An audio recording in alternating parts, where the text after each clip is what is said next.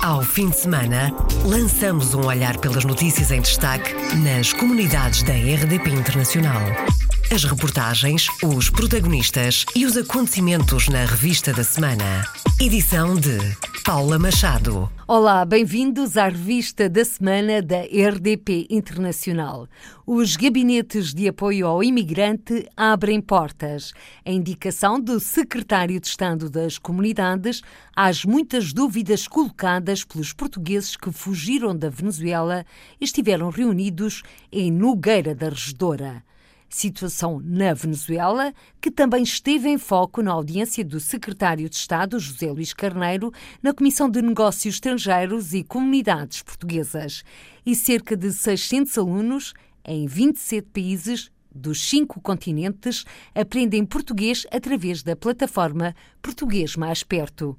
No Luxemburgo, os contratos são cada vez mais precários na construção civil. Pelo menos 150 portugueses ficaram desempregados no setor nos últimos dois a três meses. Estes e outros temas a desenvolver já a seguir. Revista da Semana. Comunidade luso-venezuelana em Portugal continental reuniu-se pela primeira vez em Nogueira da Regedora. Os gabinetes de apoio ao imigrante abrem portas às muitas perguntas de portugueses que fugiram da Venezuela e dos que podem estar a caminho, a resposta do secretário de Estado das Comunidades. Dirigir aos gabinetes de apoio ao imigrante das câmaras municipais e às autarquias, por forma a serem encaminhados nomeadamente para a estrutura regional da direção dos serviços consulares, porque é a partir dessa direção regional que poderemos encaminhar as várias questões, nomeadamente em relação à saúde, às pensões, às questões do emprego e da formação profissional, ao reconhecimento e às equivalências escolares. Sofia Marques, luso-venezuelana, deixa uma sugestão. E uma alternativa pode ser as instituições em Portugal aceitarem os documentos válidos quando são certificados pelos consulados. É isso, é trabalharmos em medidas excepcionais para situações excepcionais. Já Jane Moreira, presidente da Federação dos Lusodescendentes, lança o alerta. Está a chegar gente altamente qualificada, jovens lusodescendentes de terceira e quarta geração que têm uma formação magnífica e Portugal tem que aproveitar essa situação e tirar o partido das coisas boas que também venham. Objetivos atingidos com este primeiro encontro da comunidade luso-venezuelana em Portugal continental, sublinha a conselheira das comunidades Milu de Almeida. Estão mais conscientes agora do que têm que fazer, já sabem que contam com o Gabinete de Apoio ao Imigrante, que muitas desconheciam essa parte, para obter minimamente aquelas coisas que eles pretendem. Esclarecimentos e pistas para o futuro dos luso-venezuelanos que estão a chegar. Sala cheia na sexta-feira no Centro Luso-Venezuelano de Nogueira da Regedora. Uma iniciativa promovida pela Conselheira das Comunidades pela Venezuela, Milo de Almeida, e pelo Presidente da Federação dos Lusodescendentes, Jane Moreira. Presente no encontro esteve o antigo Secretário de Estado das Comunidades e atual deputado do PSD eleito pela Europa, José Cesário, acabadinho de regressar da Venezuela. A RDP Internacional, José Cesário voltou a defender a criação de um mecanismo para atendimento específico aos portugueses que regressam da Venezuela. Apontam para a urgência de o governo, num qualquer dos seus departamentos, poder criar um pequeno mecanismo de orientação, desde as jovens que procuram reconhecimentos de habilitações académicas, a pessoas que têm problemas com habilitações profissionais, a pessoas que têm problemas na área da segurança social, obtenção de pensões, procura de emprego e para além de outros aspectos na área da habitação e na área da subsistência das respectivas famílias. E José Cesário pede mais empenho do governo português e ilustra como exemplo o consulado de Portugal em Valência, que continua sem cônsul. Como é que é aceitável, por exemplo, que à data de hoje o Consulado-Geral de Portugal em Valência esteja sem cônsul titular já desde o passado mês de setembro, com substituições sucessivas. Não é aceitável. E, portanto, é isto, é isto que está em causa. O deputado do PSD, eleito pelo Círculo Fora da Europa, José Cesário, sublinha ainda que é urgente instalar equipamentos que funcionem e mais funcionários para reativar as permanências consulares em terras venezuelanas. E a situação da comunidade portuguesa na Venezuela e o regresso dos portugueses e luso-venezuelanos a Portugal foi também tema comum na interpelação dos deputados da da Comissão de Negócios Estrangeiros ao secretário de Estado das Comunidades, José Luís Carneiro, que sublinhou desde logo o bom relacionamento entre os governos da República e da Madeira e traçou o ponto da situação. Houve dificuldades e ainda há dificuldades na qualificação dos impactos efetivos entre os cidadãos regressados e nomeadamente os sistemas regionais de saúde e os sistemas regionais de segurança social. O compromisso que foi assumido foi que o Governo da República assumirá até ao limite de um milhão de euros, um terço da despesa com impacto na saúde, e até ao limite de um milhão e meio de euros, os impactos na área da segurança social, nomeadamente com a atribuição de eh, subsídios eventuais para famílias sem recursos. Outras áreas há que estão a ser trabalhadas eh, no âmbito dos canais criados entre o Governo da República e o Governo Regional da Madeira. Quanto ao número das saídas de portugueses e lusodescendentes da Venezuela, José Luís Carneiro explicou que não há números atualizados, mas deixou a garantia de que vai reforçar os meios nos postos nos países vizinhos. Não é possível ter números atualizados das saídas porque, eh, por exemplo, os que chegam com nacionalidade portuguesa a Portugal ou que chegam com nacionalidade portuguesa à Espanha são portugueses que estão em Espanha, são portugueses que estão em Portugal continental, ou seja, não é possível ter dados objetivos sobre os números de saída. Estamos a procurar reforçar a capacidade de resposta dos postos dos países vizinhos. Felipe Lobo Dávila, deputado do CDS, não gostou da resposta e lançou um desafio ao governante. O desafio que lhe faço para que não fique esta pergunta sem resposta é que se tente fazer essa aproximação, haja essa troca de informações entre serviços do Ministério da Administração Interna, entre o Ministério do Trabalho e da Segurança Social e do Ministério dos Negócios Estrangeiros e, obviamente, com o Governo Regional da Madeira é possível obter números atualizados sobre esta matéria. Se calhar obriga a que sejam desenvolvidos muitos esforços, mas eu acho que se justifica seu Secretário de Estado e queria lhe dizer que não me conformarei com esta resposta e, se necessário for, sempre que tiver a oportunidade de o ter pela frente, a pergunta sairá. Perguntas sem resposta foi também a crítica a José Luís Carneiro, do social-democrata Carlos Gonçalves. No Reino Unido há portugueses da Venezuela a chegar em quantidade. Em Espanha, muito particularmente na zona da Catalunha, Barcelona e Valência, e era importante saber o que é que estes consulados estão a fazer relativamente a uma, a uma comunidade muito específica com problemas muito particulares. E era bom que no futuro este tipo de audições permitissem realmente responder à questão do partido que requer, porque não vale a pena vir ao Parlamento se é para falar de Paris, quando nós queremos ouvir falar do seu Estado de Estado, da Venezuela, do Reino Unido, do Brasil e de outros países. E da Venezuela para outros temas, desde logo o anúncio do Secretário de Estado das Comunidades Portuguesas. Está concluído processo de aquisição de 56 quiosques móveis para recolha de dados biométricos num investimento de 350 mil euros. 56 quiosques móveis para reforçar as permanências consulares que no ano passado percorreram mais de 200 mil quilómetros. E até ao final do primeiro trimestre deste ano, anunciou o secretário de Estado das Comunidades, mais postos consulares irão emitir cartões de cidadão. Saiba quais. Kiev, Panamá, Singapura, Santiago do Chile e Varsóvia. Secretário de Estado das Comunidades que prestou contas aos deputados dos atos consulares praticados em 2017, ou seja, no ano passado. Realizamos uh, 618 permanências, atingimos 35 mil utentes, praticamos 43.028 atos consulares e uh, isto significa que em 2017, relativamente a 2016, tivemos um crescimento de 1.114 atos praticados, ou seja, mais 2,6% relativamente ao número de atos consulares praticados em 2017 em comparação com 2016. A estes acrescem os cerca de 6.900 atos consulares praticados com apoio dos consulados honorários, ou seja, quase mais 4 mil em relação a 2016. Mas quais são os atos mais praticados? A resposta com o secretário de Estado das Comunidades. 41% de documentos de identificação, 16% de documentos de viagem, 10% de dados de registro civil, 11% de inscrições consulares. Durante a audição, o secretário de Estado das Comunidades Portuguesas indicou também estar para breve a reavaliação e consequente estatuto da antena consular em Nantes, França, e o consulado honorário de Frankfurt, na Alemanha.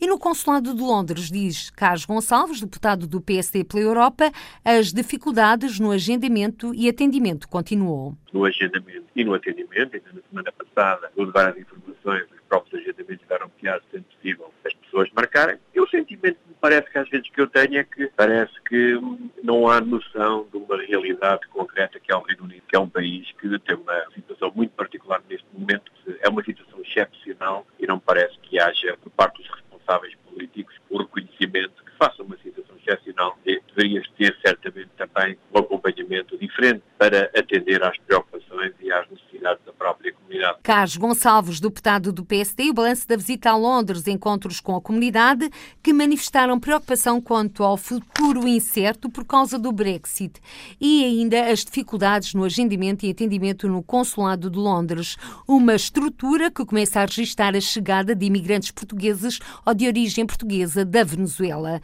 Sem novidades, a sessão de esclarecimento que teve lugar na quinta-feira na Embaixada de Portugal em Londres sobre o pós-Brexit. Foi pouco esclarecedora a sessão promovida pelo governo britânico junto da comunidade portuguesa sobre os direitos dos cidadãos depois da saída do Reino Unido da União Europeia. A sala estava cheia, foram dadas respostas a algumas dúvidas, mas outras ficaram sem mais informação. Acima de tudo, falta conhecer os critérios que vão ser utilizados para a autorização ou não de residência no Reino Unido. Flávio Serra está no país há quase 20 anos, vive em Leicester e é um dos dirigentes da PT Connections, uma organização que apoia a comunidade portuguesa. Assistiu à sessão sobre o Brexit e contou à RDP Internacional que o encontro foi positivo, mas sem novidades. Não disseram muito do que já se sabia desde dezembro. As dúvidas que os portugueses tinham ficaram esclarecidas? Algumas ficaram, sim, foi muito positivo. Por exemplo, eles garantiram que o nosso sistema vai ser simplificado, não vai ser preciso justificar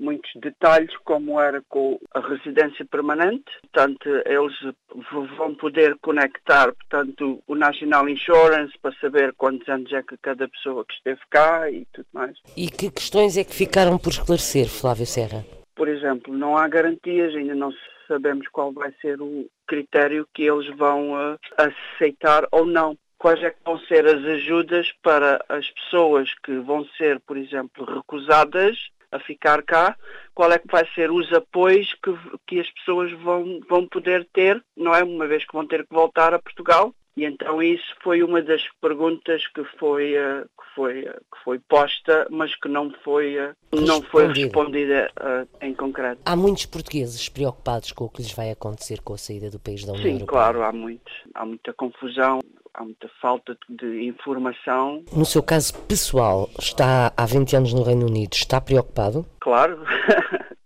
porque nós não sabemos qual é o que vai ser o critério de aceitar ou não, não é? Eles dizem que, que querem todo mundo que fique cá, mas alguém vai ter que sair, não é? O Flávio é de Portugal. Eu sou de Portugal, do Algarve. Tem autorização de residência permanente? Não, porque como nós pertencemos à União Europeia, nunca foi uma coisa que nós pensássemos em fazer. O cartão de residente permanente vai deixar de existir e vai aparecer então um novo cartão, que é o, o Settlers Card. Portanto, quem tem o cartão de residente permanente pode trocar pelo novo cartão a custo zero. Quem não tem esse cartão depois pode então aplicar uh, para o novo cartão. Flávio Serra, da PT Connections, em declarações à jornalista Isabel Gaspar Dias. Flávio Serra, vive em Leicester, assistiu à sessão sobre o Brexit. A sessão teve lugar na Embaixada de Portugal em Londres e foi promovida pelo governo britânico. E cerca de 600 alunos em 27 países dos cinco continentes aprendem português através da plataforma Português Mais Perto. Números e o universo geográfico dos alunos, avançados pelo presidente do Camões Instituto da Cooperação e da Língua. Em relação à plataforma digital de ensino à distância Português Mais Perto, que é uma iniciativa conjunta do Camões e da Porta Editora, que foi apresentada há um ano. Devo dizer que até agora temos registro de quase seis centenas de alunos portugueses ou lusodescendentes, mais concretamente 578 alunos em 27 países dos cinco continentes, com incidência particular nos Estados Unidos, no Canadá, no Reino Unido, em França e em Espanha. Mas também em Moçambique, na Noruega, nos Países Baixos, na Polónia, na Sérvia, na Turquia, no Vietnã e, portanto, há um, há um leque bastante abrangente de países onde há inscritos como utilizadores da plataforma Português Mais Perto. Penso que é, portanto, um balanço positivo. A plataforma Português Mais Perto completou um ano na quarta-feira, 7 de fevereiro, que foi lançada para permitir que as crianças e jovens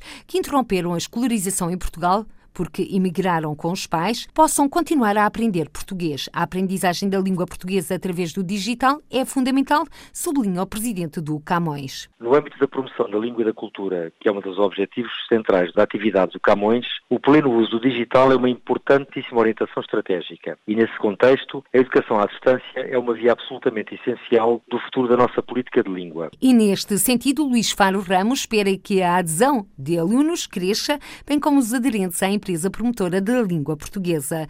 Continuando em língua portuguesa, na África do Sul arrancou este mês o ano letivo. Mais alunos e mais escolas onde se pode aprender português no âmbito da rede de ensino de português no estrangeiro. Carlos Gomes da Silva, coordenador para o ensino português na África do Sul, com os números ainda provisórios, mas que revelam interesse em aprender português. Este ano notamos um novo interesse por parte dos lusodescendentes. Ainda não temos os números finais, mas por alto teremos pelo menos mais 400 alunos que o ano passado, o que representa um aumento de cerca de 18 a 20%. Estou a falar do ensino básico e secundário. No total, ano passado, no ensino básico e secundário, tivemos 1.900 alunos. Para quantos professores? 18 professores da rede. Além das aulas do ensino básico e secundário e, aliás, do ensino pré-escolar, porque temos crianças que começam a aprender português aos 4 anos de idade. Esses professores também uh, lecionam os cursos de adultos uh, em várias instituições. Temos parcerias com as Alianças Francesa em Pretória, Joanesburgo, Cidade do Cabo, Durban e Harare, no Zimbábue, onde temos cerca de duas centenas e meia de alunos por ano. E neste ano letivo, sublinha Carlos Gomes da Silva, são mais duas as escolas em que pela primeira vez se pode aprender português no horário extracurricular. Este ano abrimos eh, novas escolas do ensino secundário e do ensino básico, uma na área norte de Joanesburgo, que é a Bryanston High School, que é outra escola também de prestígio académico, é uma escola pública,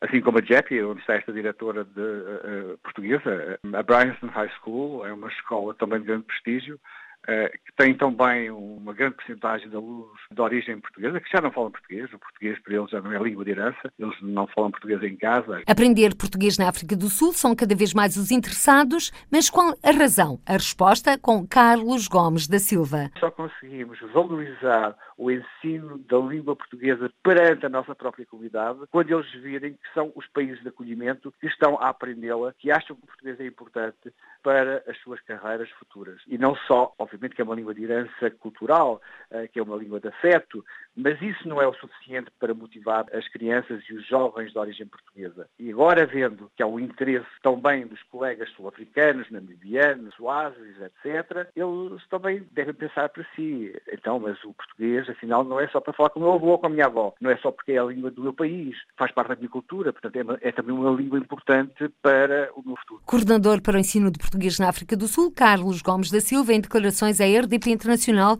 sobre o arranque do ano letivo em terras sul-africanas. Da língua para as relações laborais, os contratos são cada vez mais precários na construção civil no Luxemburgo. Pelo menos 150 portugueses ficaram desempregados no setor nos últimos dois a três meses. A semana passada foram quase 70 os portugueses que perderam o posto de trabalho com a insolvência da empresa. Quase 70 a juntar a mais algumas dezenas que foram para o desemprego no final do ano. Conta Hernani Gomes, da Confederação Sindical Independente do Luxemburgo. É mais uma falência no setor. Portanto, no final do ano passado tivemos uma empresa também com 35 trabalhadores e eh, uma outra chamada Guitomá. Essas duas empresas juntas levaram para o desemprego mais 80 trabalhadores, dos quais a grande maioria também eram portugueses. Sublinhando que não é difícil voltar a arranjar trabalho na construção civil no Luxemburgo, Rani Santos põe o acento tónico nos contratos precários. O setor porta-se bem. Agora, neste momento, é um pouco mais complicado se arranjar trabalho, portanto, imediatamente nas semanas que vêm, uma vez que o setor está um pouco parado por causa de, das intempéries, por causa de, da meteorologia. Tem nevado, está muito frio, portanto não há condições para que todas as obras possam estar em curso.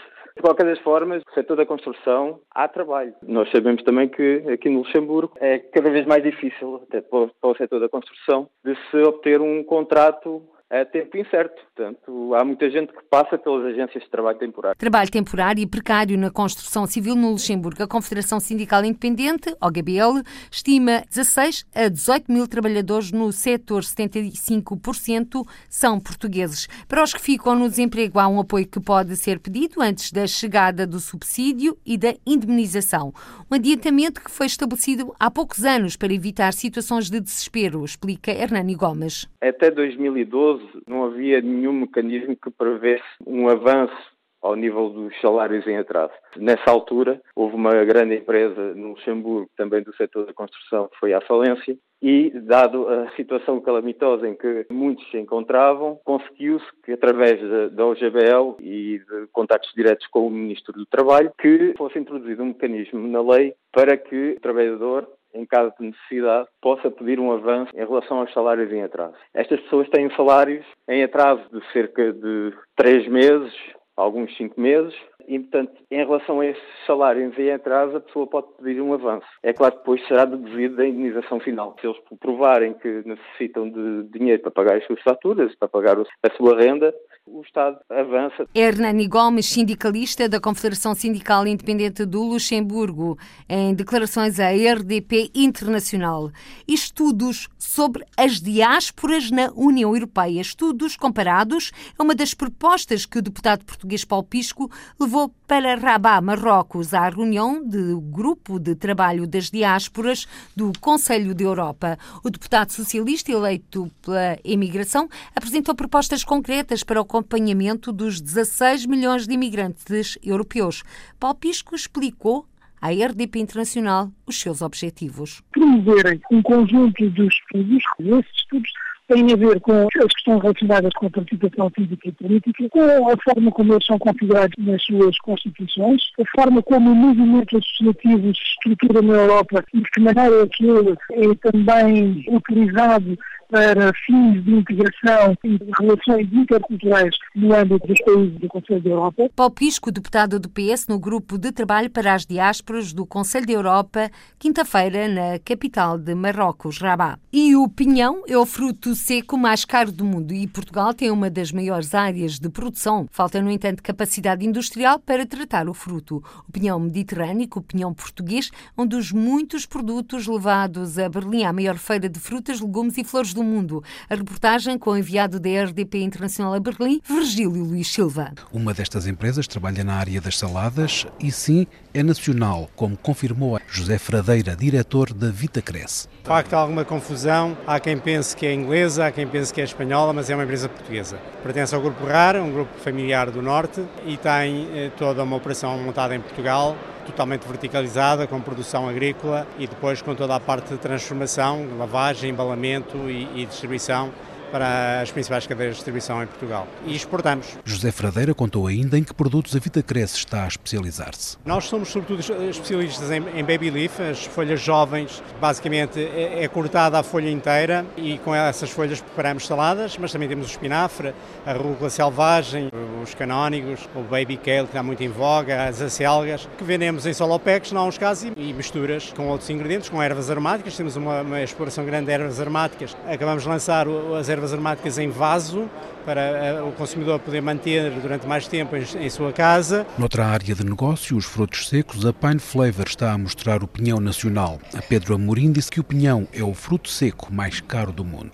Nós, portugueses, podemos sentir-nos orgulhosos de ter uma das da área de pinhal que produz uh, este fruto seco uh, das maiores do mundo a nível de pinhão mediterrâneo mas infelizmente ainda não criámos a indústria capaz de absorver toda essa matéria-prima. Pedro Amorim da Pine Flavor, que disse ainda que o pinhão é bom para a saúde. Trata-se de um fruto seco que é dos mais benéficos para a saúde. 30% da sua constituição é proteínas, traz sempre, obviamente, benefícios, além de existirem já estudos que comprovam o seu benefício para evitar problemas eh, cardíacos, bom para a questão da obesidade e além de ser recomendado na dieta mediterrânica. Pedro Amorim da Pine Flavor. São 41 as empresas presentes na Fruto Logística de Berlim que estão a mostrar aos mais de 70 mil visitantes da feira o que de melhor se produz em Portugal. Até sexta-feira todos os caminhos foram dar a Berlim, à Fruto Logística, em que participaram mais de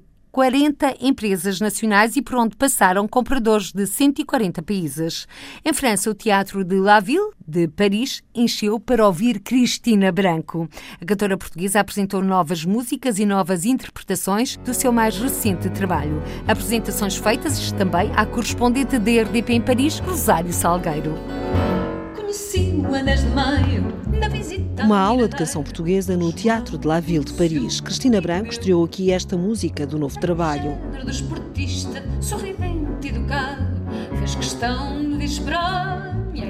Todos os discos são uma página nova. Não, eu, eu não me vejo a a estagnar ou a ficar eh, numa posição confortável. Gosto de partir de, desse conforto, do final de um disco, para qualquer coisa de novo.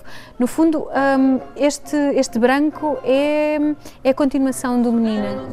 É a Menina Branca.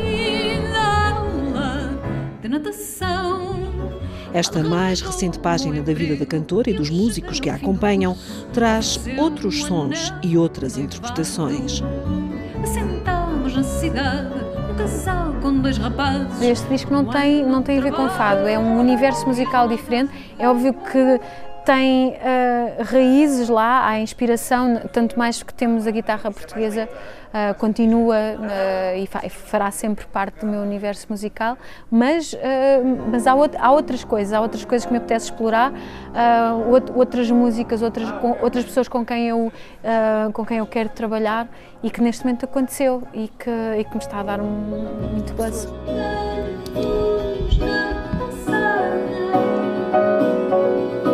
Eu acho que no fundo o branco é uma junção de muitas cores e vão estar muitas pessoas de muitos géneros, muitas cores também, elas, e isso dá-me um, dá um gozo bestial, porque, porque a música é isso, porque é, porque é união, porque é, é a junção de tantas coisas diferentes que nós somos e que nós temos que ser.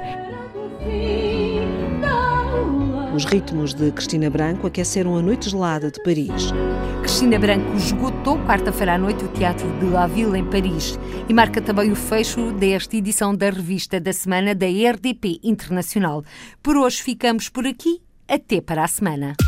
Ao fim de semana, lançamos um olhar pelas notícias em destaque nas comunidades da RDP Internacional. As reportagens, os protagonistas e os acontecimentos na revista da semana. Edição de Paula Machado.